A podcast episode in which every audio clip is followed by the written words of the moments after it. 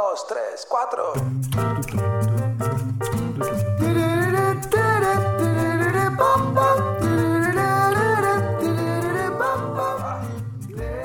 Meternos en el mundo financiero implica que comencemos a hacernos un montón de preguntas sobre distintos instrumentos o distintas opciones que hay en el mercado. Muchas veces no tenemos la respuesta. Por eso, una vez por mes, el primer miércoles de cada mes, tomo todas esas preguntas que me llegan e intento responder la mayoría. Hoy vamos a estar respondiendo preguntas, así que este episodio lo haces vos. Mi nombre es Rodrigo Álvarez y esto es el podcast de Neurona Financiera.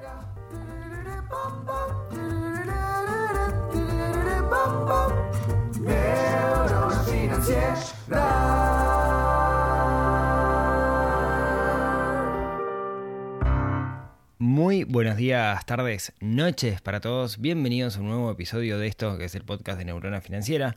Como cada semana estamos acá no solamente para ver cómo usar el dinero, cómo usar las herramientas que el dinero nos da, sino para utilizar el dinero de manera correcta, para construir de alguna manera nuestros objetivos. Desde hace 282 semanas nos juntamos cada miércoles para conversar de algo que ayude a despertar esa neurona financiera que tenemos un poquito dormida, que ayude a pensar distinto de alguna u otra forma para mejorar nuestra, nuestra vida. Usamos el dinero como vehículo para, para mejorar. Y como cada primer miércoles del mes, hoy vamos a estar respondiendo algunas de las preguntas que han llegado. Vengo con delay, les pido disculpas, por eso llegan más preguntas de las que puedo contestar. Ya voy a buscar la forma de ponerme al día, pero bueno, sepan que le pongo mucho, mucho cariño para poder responderlas todas. Antes de comenzar, recuerden, eh, estamos pasando por un momento complejo en Uruguay. Eso implica, eh, básicamente por el lado, complejo para mí, ¿no? Eso implica algo difícil que es Spotify anunció que se iba a ir de Uruguay. Se está negociando y ojalá y hay como mucha esperanza de que eso levante. Pero puede llegar a pasar que Spotify desaparezca. ¿Qué pasa si Spotify desaparece? Bueno, el podcast va a seguir estando en Spotify, pero no se va a poder escuchar desde Uruguay. En otros países quédense tranquilos que van a poder seguir escuchándolo. Por otro lado, eh, creo. Por otro lado, eh, el podcast está en otras plataformas, está en YouTube, está en eh, Apple Podcast, está en iBox y en otras plataformas más. Así que mi sugerencia es, si no quieren perderse ningún episodio, si a ustedes les parece que esto les suma valor y quieren saber de qué se trata para tener los links a los episodios en otras plataformas, anótense en neuronafinanciera.com, entran en neuronafinanciera.com, dejan su correo y yo todos los jueves les mando el link al episodio que salió la semana anterior, más un plus que es algo para que se queden reflexionando, que usualmente quienes reciben ese correo lo, disfrutan y, y, no lo ven como, como spam porque intento aportar mucho valor. Dicho esto, Vamos a pasar a contestar preguntas. Eh, tengo muchas, como les decía, así que voy a intentar contestar la mayor cantidad de preguntas posibles en función del tiempo que tengamos. La primera pregunta que voy a contestar es de Álvaro que dice Rodrigo, ¿cómo va? Muy bien. Primero que nada, decirte que sos crack. Bueno, gracias. Eh, y segundo, mi pregunta. Yo gano en dólares, porque quería preguntarte qué opciones ves como buenas para invertir en esta moneda. Sé que muchas veces la respuesta no es blanco y negro y que depende de mis objetivos, pero en el mediano plazo no busco más que hacer crecer mi capital. Muchas gracias, un abrazo Álvaro. Bien. Como siempre, es súper difícil expresar en qué invertir, porque en qué invertir depende de mil factores que son personales. Yo no puedo decirte invertí en esto, invertí lo otro. Vos seguramente lo que estás buscando es una lista, en dólares en particular, de elementos en los cuales puedas invertir. ¿sí? No voy a poder decirte invertí en esto, invertí en esto otro, pero te voy a tirar un, matiz que va desde lo más conservador hacia lo más eh, agresivo, si querés, pensando en términos de, invertir en dólares. Primero, Estamos en Uruguay, en caso particular, y la mayoría de los mecanismos de inversión que hay son en dólares. Así que eso en principio no sería un problema. De hecho, estaría bueno que hubiera más mecanismos de inversión en pesos uruguayos o en unidades indexadas, si no los hay. La mayoría son en dólares, ya sean mercados locales o mercados extranjeros. Entonces, como te decía, vamos a ver de repente las puntas del espectro.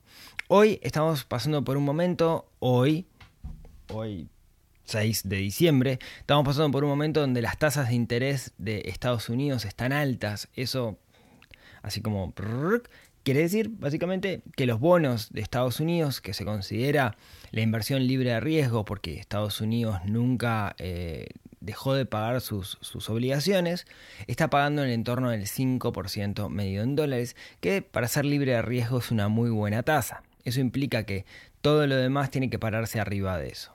Eso es lo que se llama renta fija. ¿Cómo podés vos acceder a eso? Bueno, ya sea directamente por un intermediario financiero, un corredor de bolsa o un broker o algunas empresas que tienen productos específicos para esto, por mencionar algunas.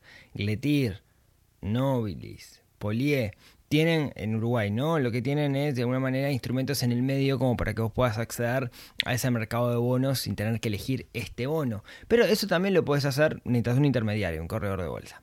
Si nos vamos para la otra punta del espectro, eh, y siempre hablando de mercados financieros, vos podrías operar en bolsa. ¿Sí? O sea, comprar acciones en Wall Street o en cualquier otra bolsa del mundo, eso se transa en dólares usualmente, depende cuál sea la bolsa, pero usualmente se transa en dólares. Podrías comprar, ahí lo puedes hacer también directamente con un corredor de bolsa local o lo puedes hacer directamente, y es como lo más recomendable, eh, abriendo en una plataforma de bolsa de las tantas que existen. Yo siempre menciono Interactive Broker, pero no es la única y hay muchas más. En el medio, no sé si es, en el medio en escala de riesgo, podrías apostar a negocios que están fuertemente basados en economía real, llámese ganado, fideicomisos, etc. ¿sí? Esos negocios suelen dar una rentabilidad un poco mayor que la renta es renta fija, pero suele dar una rentabilidad mayor que la renta fija de mercados financieros, porque la realidad es que estás corriendo más riesgo. ¿Sí? porque dependes de una cadena productiva, dependes de un montón de factores que vos no, no controlás. ¿sí? Como ves, hay muchos, podríamos listar muchísimos. ¿Cuál depende de vos más que del mecanismo en sí mismo? Depende de tu adversión al riesgo, depende del plazo por el cual vos necesites el dinero, ¿sí? Y el riesgo es algo que es muy, muy, muy, muy personal. Por eso es muy difícil poder decirle a alguien invertí en esto. Pero Álvaro ha respondido tu, tu pregunta, sé que no era lo que esperabas, pero nunca voy a decirte invertí acá. Vamos con la pregunta de Manuel, que nos dice así. Hola Rodrigo, te empecé a seguir allá hace un tiempo, me gusta mucho el podcast, bueno, muchas gracias. Ya hace años que vengo con cierto cuidado y meticulosidad en gastos e inversiones. Me he comido chantadas y he cometido errores en el pasado, pero a poco he ido aprendiendo, identificando qué es bueno y qué es no tan bueno e incluso malo. Hace poco descubrí el método de inversión llamado descuento de cheques, precisamente a través de la plataforma micheque.hoy de la empresa Mis Finanzas. Googleando un poco y buscando referencias antes de empezar me encontré con un post hablando del tema, pero me llamó la atención que era de 2018, cuando recién había comenzado a operar la plataforma. La pregunta es, ¿qué opinión tienes hoy en día de este sistema de inversión? ¿No te hace ruido ese 10% en dólares y 20% en pesos que tiene de rentabilidad? ¿Tienen esos porcentajes tan altos alguna explicación más allá del riesgo? Tengo invertido mucho dinero y pretendo pasar una parte hacia ahí. Me da un poco de miedo encontrarme con muchos cheques sin fondos. ¿Qué opinas? Bueno, Manuel, es una excelente pregunta. Primero, no voy a hablar específicamente de la empresa Mis Finanzas, sino que voy a hablar del negocio del descuento de cheques, que es un negocio tan viejo como los cheques. Básicamente, un cheque diferido es un documento en el cual yo pospongo un pago. Las pymes, las pymes usan como método de financiación, y es una práctica bastante común, que te paguen con un cheque a 60-90 días. Entonces yo tengo una panadería eh, y compro harina, pero le pago la harina al que me vende la harina, en vez de pagárselo contado, le pago con un cheque que es a 90 días, porque no tengo el capital en este momento, porque necesito el capital de giro, porque necesito diferir, lo que sea. Es una práctica bastante común. Ahora, quien, quien compra el de la harina tiene que pagar sueldos, necesita la plata. Como necesita la plata, lo que hace es, básicamente, ese cheque se lo vende a alguien. Si es un cheque por, no sé, 100 mil pesos, se calcula una tasa de interés en función del riesgo que tenga el cheque y lo vende por 90, por decir algo. Entonces vos ganaste de alguna manera por adelantarle el pago a la otra persona. Ese es el viejo y querido negocio de descuento de cheques que existe desde que existen los cheques diferidos. Eh, lo que comienza a pasar, que el primero es mi finanzas y después vienen otros actores del mercado que básicamente hacen lo mismo, es que se arma una suerte de pool de cheques, en el sentido de que eh, yo puedo invertir, yo inversor, puedo comprar un cheque de esa pyme sin necesidad, digamos, de eh, tener que ir directamente a la pyme, digamos, ser un mercado libre, podríamos decir, ¿no? un marketplace de esos cheques. Eso es lo que buscan hacer todas estas plataformas. Eh, ¿Dónde está la magia de la plataforma? En hacer un cálculo lo mejor posible del el nivel de riesgo. Eso quiere decir calcular cuál es la probabilidad o cuál es la posibilidad de que esa empresa pueda de alguna manera pagar el cheque cuando llegue el momento, ¿no? Ese scoring que se llama. Eh, cada una tiene su algoritmo particular, cada una de las empresas que hay. Lo que hacen es chequear em, BPS, lo que hacen es chequear, em, ¿qué otra cosa? DGI, eh, bueno, todo lo, el Banco Central, ¿no? ¿Cuál es la categoría dentro del Banco Central? Hacen un montón de chequeos para poder verificarlo. Ahora, ¿qué es lo que tenemos que entender del otro lado? Lo que tenemos que entender es que si alguien está descontando un cheque, es porque no tiene otra opción.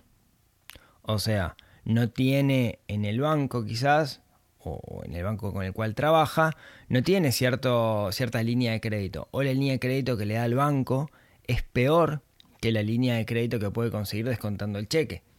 Entonces la pregunta que nos tenemos que hacer es, ¿por qué esa empresa no va al banco? ¿Por qué necesita descontar el cheque? Esa es la, primera, la primera pregunta. La otra pregunta que nosotros nos podemos hacer es, ese cheque, originalmente, digamos, ese cheque, le eh, quien está descontando el cheque, ¿no? El cheque en realidad no le pertenece a él, es de otra empresa que le pagó. Una práctica que empezó a pasar, y es bastante común que estas plataformas lo utilicen, y a mí me parece que no está bueno, es el descuento, de, el, el autodescuento. Yo hago un cheque a 90 días de mi propia empresa y te lo doy. Y básicamente lo que estoy haciendo es pidiéndote un préstamo. Es una financiera, digamos, encubierta en un mecanismo que es, que es el cheque.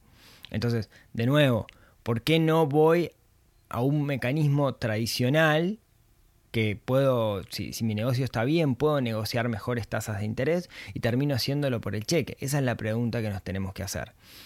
Eh, que cada una de estas plataformas tiene un porcentaje distinto de cheques complicados tenemos que partir de la base de esto, ¿no? Yo hago un scoring, perfecto. Este, este, este cheque, esta empresa tiene posibilidades de pagar. Pero esas empresas son pymes que están paradas arriba de un mercado y, y pasan cosas. Se funde una empresa y se arma un efecto dominó y este año fue algo bastante común que pasara. Entonces, tenemos que saber que el riesgo está fuertemente relacionado con la economía real. Si pasa algo, puede ser que se dé un efecto dominó y todo se haga pelota y capaz que la empresa era una empresa maravillosa, venía pagando en regla, todos sus empleados están en BPS, GI, certificado único, todo lo que quieras, pero si la empresa se dedicaba a vender, no sé, eh, a hacer servicios para fiestas y viene una pandemia, marchaste la B. Pues no te va a poder pagar porque no tiene ingresos. ¿sí? Eso es a lo que voy, creo que por ahí va el, riesgo. ¿sí? Por eso hay que estudiar un poco las, las empresas. Vamos con la siguiente pregunta, que es la de Sebastián. Eh, buen día, ¿cómo estás? Bien. Hablando de trading, tengo, ¿por qué te parece que es tan grande el porcentaje de los que pierden? Me llama la atención por qué, por lo que he podido observar a lo largo del tiempo, acciones que bajan o por lo general se recuperan. Claramente no siempre es así.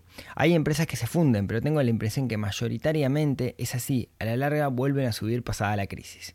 ¿Es una cuestión de no esperar? ¿Tiene costos extras mantener la acción en el tiempo? ¿Es por apalancarse? ¿Qué opinas o qué sabes? Muchas gracias. Abrazo, Sebastián. Bueno, es bien interesante esto. Primero separemos un poco las aguas de lo que es day trading de lo que es alguien que compra acciones y especula para que las acciones suban de precio. Alguien que hace day trading o scalping, como le llaman, no es lo mismo, pero básicamente va por el mismo lado. Lo que está haciendo es analizar el instrumento, la gráfica del instrumento, los valores del instrumento, para ver si se repite algún patrón para buscar predecir el futuro. Entonces predecir si la gráfica va a subir o va a bajar. Es un tema casi 100% matemático. Bien. Como es casi 100% matemático, existe la posibilidad de invertir en dinero, perdón, invertir dinero en instrumentos que te ayudan a hacer esa predicción. Entonces, eh, por un lado, quien tiene mejor poder de cómputo podría hacer un análisis técnico mejor que Rodrigo, que no tiene ese poder de cómputo. Eso, eso por un lado. Por otro lado, existe como un, una, una fantasía que es me voy a hacer rico haciendo trading, porque muchos que dicen que viven del trading en realidad viven de dar cursos de trading. Y te dicen, no, yo, que el Fibonacci, que no sé qué, que la técnica esta, bla, bla, bla, bla. Y te muestran en redes sociales su BMW, ¿no? Que vive en una mansión, que muchas veces es alquilada, tengo 22 años y soy mega millonario, cosas por el estilo. Lo que buscan es venderte el curso de trading. Muchas personas caen ahí, hacen ese curso de, de trading, empiezan a operar y pierden. ¿Por qué? Primero vienen con toda esa ilusión, ¿no? Esa ilusión de, ganar dinero. Y cuando lo, que termina pasando en el trading, en particular en el day trading, es que es un juego de suma cero. ¿no? Entonces, vos estás compitiendo contra alguien. Y ese otro alguien tiene mucho más poder de cómputo o sabe mucho más que vos. Entonces, muchos vienen con la ilusión de ganar la mayoría, porque hicieron ese curso de trading maravilloso que les vendió esa super academia, de ese super empresario que aparece en el diario, es por parte de la estrategia. Y lo que termina pasando después es que pierden plata. Porque el que gana es el que está del otro lado, que la tiene mucho más clara. Si a eso además le agregamos que para ser bueno haciendo trading, uno lo que tiene que hacer es básicamente dejar de lado los sentimientos, definir un plan y accionar en función de ese plan, por más que estés en negativo, la mayoría no lo puede hacer. Yo tengo un, gran amigo, alumno del PFP, que hace trading. Eh, dos por tres nos reunimos y le pregunto, che, ¿cómo, va? Y el otro día me decía, me dice, hoy gané 200, hoy gané 300. Y el otro día me dice, hoy voy perdiendo 200. Pa, no se te ve nervioso. No, es parte del plan, digamos, ¿no? Yo tengo que seguir mi sistema y mi sistema me dice que eh, tengo que cerrar la posición en función de tal condición y todavía no se dio y cuando lo haga lo voy a cerrar y bueno y mañana veré ganar esto es así a veces se gana a veces se pierde pero con una objetividad y una claridad mental que muy pocas personas tienen y ahí es donde se falla en el tema del trading ahora vos Sebas preguntabas también por, por el trading de comprar o vender acciones en, en, Wall Street eh, cotizan, si no me equivoco, unas 2.400 acciones, solo en Wall Street, ¿no? Y hay bolsas en todo el mundo. Eh, tendemos a ver siempre las, que ganan, pero hay muchas que, pierden o, que han bajado de precio. Em, es, como un sesgo que tenemos, ¿no? Eh, no sé si hay algún estudio que dice cuántas empresas han crecido, cuántas han, decrecido, pero las hay. Eh, por ejemplo, siempre miramos como índice el SPY 500 o Apple o Microsoft o Google, que a lo largo del tiempo han tendido a crecer si bien como vos bien decís, oscilan por el camino, pero mirate de repente empresas como em, WeWork o IBM. Son empresas que de repente, creo, IBM que ha bajado, eh, que han bajado de, valor. IBM no estoy seguro, WeWork segurísimo, ¿no? Entonces las hay. ¿sí? El tema es justamente poder elegir. Pasa lo de siempre, con el diario del lunes todos somos cra y todos sabemos cuál es la acción que tenemos que comprar. Vamos con la pregunta de Fede. Eh, hola Rodrigo, felicitaciones y gracias por todo lo que aportás a Neurona Financiera. De nada, abrazo grande desde Montevideo. Pregunta, quiero comprar el libro Neurona Financiera y no he podido por Amazon. En Amazon parece como no disponible. Eh, no lo sé, sé que hay mucha gente que lo ha comprado, quizás está relacionado con dónde está domiciliada la cuenta eh, o en qué Amazon. Probá de repente comprarlo en amazon.es en vez de amazon.com, a ver si por ahí podés. No lo tengo muy claro, si querés después lo, escribo por fuera. Yo no lo publico, sino que lo publica la editorial, por eso no tengo mucho control sobre eso. Vamos con la pregunta de Santiago. Soy Santiago del interior de Argentina. Te sigo hace bastante y es la primera vez que te escribo. Bueno, bienvenido Santiago a este espacio que es tuyo. Em, la consulta puede ser bastante rara, pero no sabía por dónde empezar, así que pensé en escribirte. Vamos a ver. Soy estudiante de ingeniero agrónomo a punto de recibirme. Me quedan cuatro materias. Y dada la situación económico-social que atraviesa mi país, más de una vez he pensado en irme y empezar en otra parte. Como siempre se apunta a Europa o Estados Unidos. Pero algo me frena tanto algo me frena, tanto a mí como a mi pareja, ya que vivimos juntos hace tres años. Es la distancia de familias y amigos. Es por eso que te escribo, ya que he pensado la posibilidad de emigrar a algún país limítrofe con Argentina. Si bien la distancia eh, existiría, no se compara con 12 horas de vuelo y la situación es muchísimo mejor que acá. Desde tu experiencia, ¿cuáles son aquellas cosas a tener en cuenta a la hora de ir a un lugar nuevo? ¿Crees que sería factible pensar en Uruguay? ¿Alguna recomendación? Desde ya, muchas gracias, un saludo. Bueno, te voy a dejar tres recomendaciones Em, Santi, la primera es, me las anoté por acá. La primera es, escuchate el episodio de la semana pasada de Super Hábitos, busca el show de Super Hábitos en Spotify o cualquier plataforma, que son unos amigos que tienen un negocio, que están en Salta, estaban en Salta y se mudaron para, para Uruguay y cuentan qué tuvieron en cuenta ellos desde su visión práctica, lo mío puede ser teoría, ¿no? Al mudarse ellos en particular eligieron Uruguay, pero justamente el tema de la familia es una de las cosas que ponen arriba de la mesa. Dicho esto, también te recomiendo dos episodios. El episodio 19, puff, del podcast de Neurona Financiera de hace tiempazo, que se llama Emigrar por Dinero. Y el episodio 81, que se llama algo así como eh, qué tener en cuenta para mirar a Uruguay si sos argentino o argentinos que tener en cuenta, una cosa por el estilo. Episodio 19, episodio 81 y eh, escuchate el, el, podcast de la semana pasada de Super Hábitos que te van a dar una mano enorme, más de lo que yo pueda. Vamos con la pregunta de Alexis. Rodrigo, ¿cómo estás? Muy bien, gracias por preguntar. Mi pregunta es la siguiente. Si bien estoy en un proceso de eliminación de deuda, muchas gracias por el curso de cómo salir de deuda. Paréntesis, tengo un curso gratuito de cómo salir de deuda. Pueden acceder en neuronafinanciera.com barra deuda, deudas, eh, y van a ver un sistema, que no es fácil, pero es un sistema metodológico de cómo salir de deudas. Cierro paréntesis.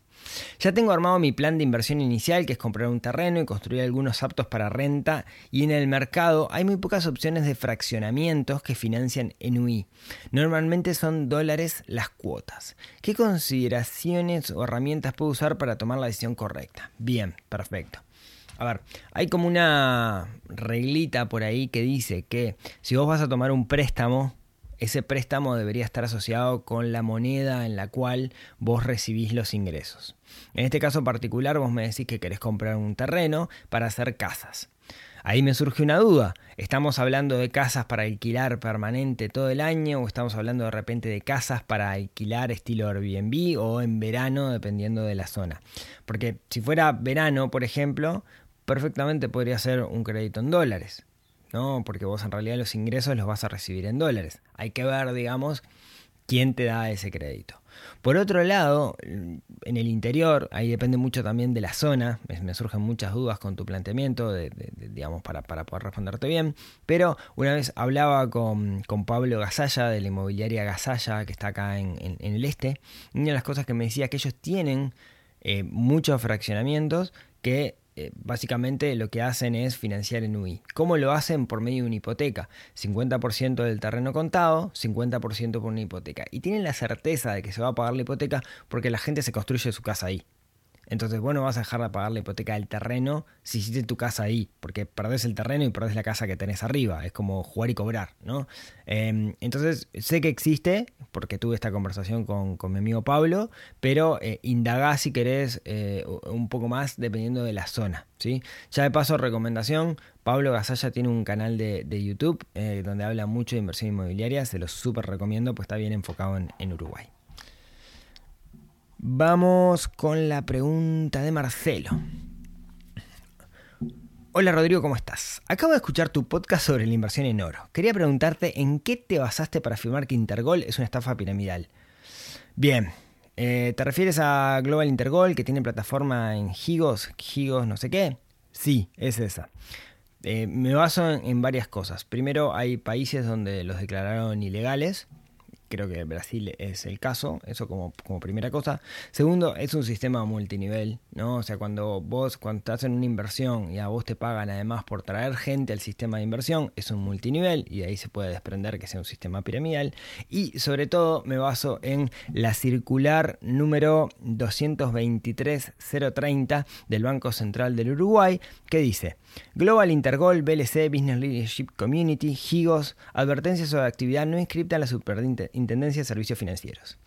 Se pone conocimiento del público en general y de los inversores y ahorristas en particular que las firmas denominadas Global Intergol, bla bla bla bla, que publicitan servicios a través de redes sociales y distintos medios bajo la modalidad de curso de capacitación o eventos, no se encuentran inscritas bajo ninguna forma ante el Banco Central del Uruguay ni cuenta con habilitación para operar por parte de la Superintendencia de Servicios Financieros. Estas empresas que convocan a invertir o ahorrar prometiendo rentabilidades sobre la inversión podrían involucrar operaciones fraudulentas basadas en esquemas piramidales, las cuales carecen de sustentabilidad financiera. A través de la publicidad referida, realizada en redes sociales, utilizando en determinados casos la promoción o patrocinio de personajes públicos, así como bajo la modalidad de curso o capacitación, se realizan diversos ofrecimientos de ahorro o de inversión en oro físico, criptomonedas y valores no registrados, prometiendo determinados rendimientos sobre la inversión. Al respecto, corresponde advertir que la convocatoria al público en general para la aplicación de sus ahorros solo puede hacerse a través de las instituciones de intermediación financiera autorizadas a captar depósitos en plazo o como emisor inscripto en, el registro del mercado de valores. Asimismo, bla bla bla bla, eh, se señala que en las denominadas estafas piramidales piramidales, las presuntas ganancias generadas por los primeros inversionistas, en lugar de ser generadas por la rentabilidad real de su inversión, son obtenidas o generadas por sus propias inversiones a partir del dinero aportado por otros inversores que se ven incorporando al negocio. Cuando los inversores pretenden retirar el dinero invertido, usualmente reciben evasivas o son invitados a reinvertir para evitar el retiro de fondos. Esta operativa carece de toda sustentabilidad financiera.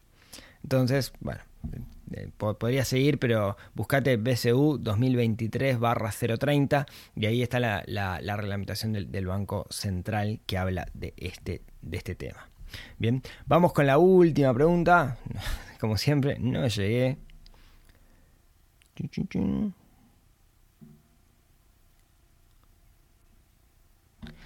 Buenas noches. Me gustaría preguntarte si cuando estás en una situación que es difícil tener un orden, podrías lograr tener los buenos hábitos. Qué interesante pregunta. Eh, yo creo que mi sistema, el sistema que yo te enseño, el plan financiero personal, es justamente un sistema. Un sistema se corresponde básicamente de un conjunto de tareas que nosotros tenemos que realizar tareas relacionadas con, objetivos, pero hay otro conjunto de tareas que nosotros tenemos que realizar, que las tenemos que hacer de forma diaria o de forma periódica. Y eso, la clave está en construir hábitos. Y el ejemplo más clásico de esto es el registro de gastos. El registro de gastos no es otra cosa que registrar ingresos y egresos de dinero. Eh, nosotros el registro de gastos lo, necesitamos para poder tomar acción, para poder tomar decisiones. es, sumamente importante tener un buen registro de gastos. Ahora bien, el registro de gastos es parte del sistema y lo que tenemos que hacer es construir un hábito con ese registro de gastos, así como otros hábitos que tenemos que construir que de repente no sean diarios, como es el caso del registro. Entonces, ¿qué suele pasar? Bueno, en momentos tengo un hijo enfermo, eh, me fui de viaje, estoy de vacaciones, a veces perdemos ese hábito. Ahora, si el hábito está bien construido, si tengo un registro de hábitos, si es parte de mi sistema y es parte de la estructura del sistema, yo voy a volver siempre a él. ¿Por qué? Porque una de las características que tiene la construcción de hábitos es que si eh, yo no construyo, si, si, es un hábito, digamos, eh, lo que me va a pasar es que si no lo cumplo, es la misma sensación que tener una piedra en el zapato.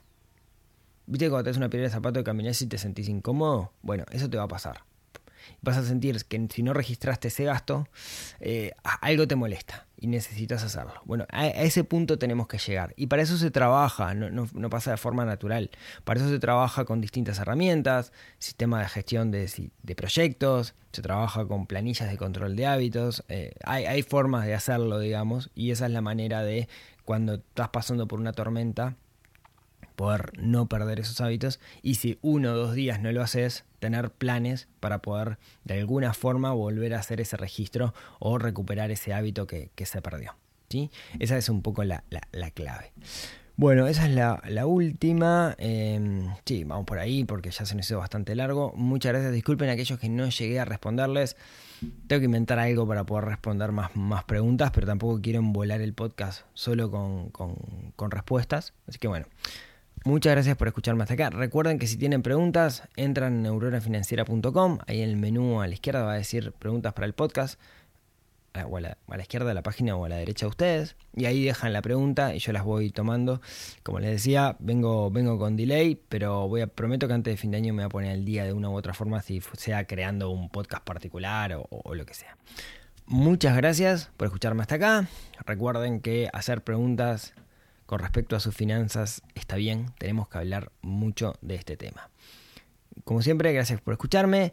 Gracias por suscribirse a neuronafinanciera.com. Se los pido encarecidamente por si el día de mañana Spotify desaparece. Recuerden que eh, si tienen ganas, nos vemos, nos hablamos, nos escuchamos el próximo miércoles en otro episodio que ayude a desarrollar esa neurona financiera que tenemos un poquito dormida y estamos obligados a despertar para ser personas más felices, más completas y usar el dinero como lo que es, una herramienta para ser mucho más feliz. Muchas gracias y nos vemos la próxima semana. Chau, chau.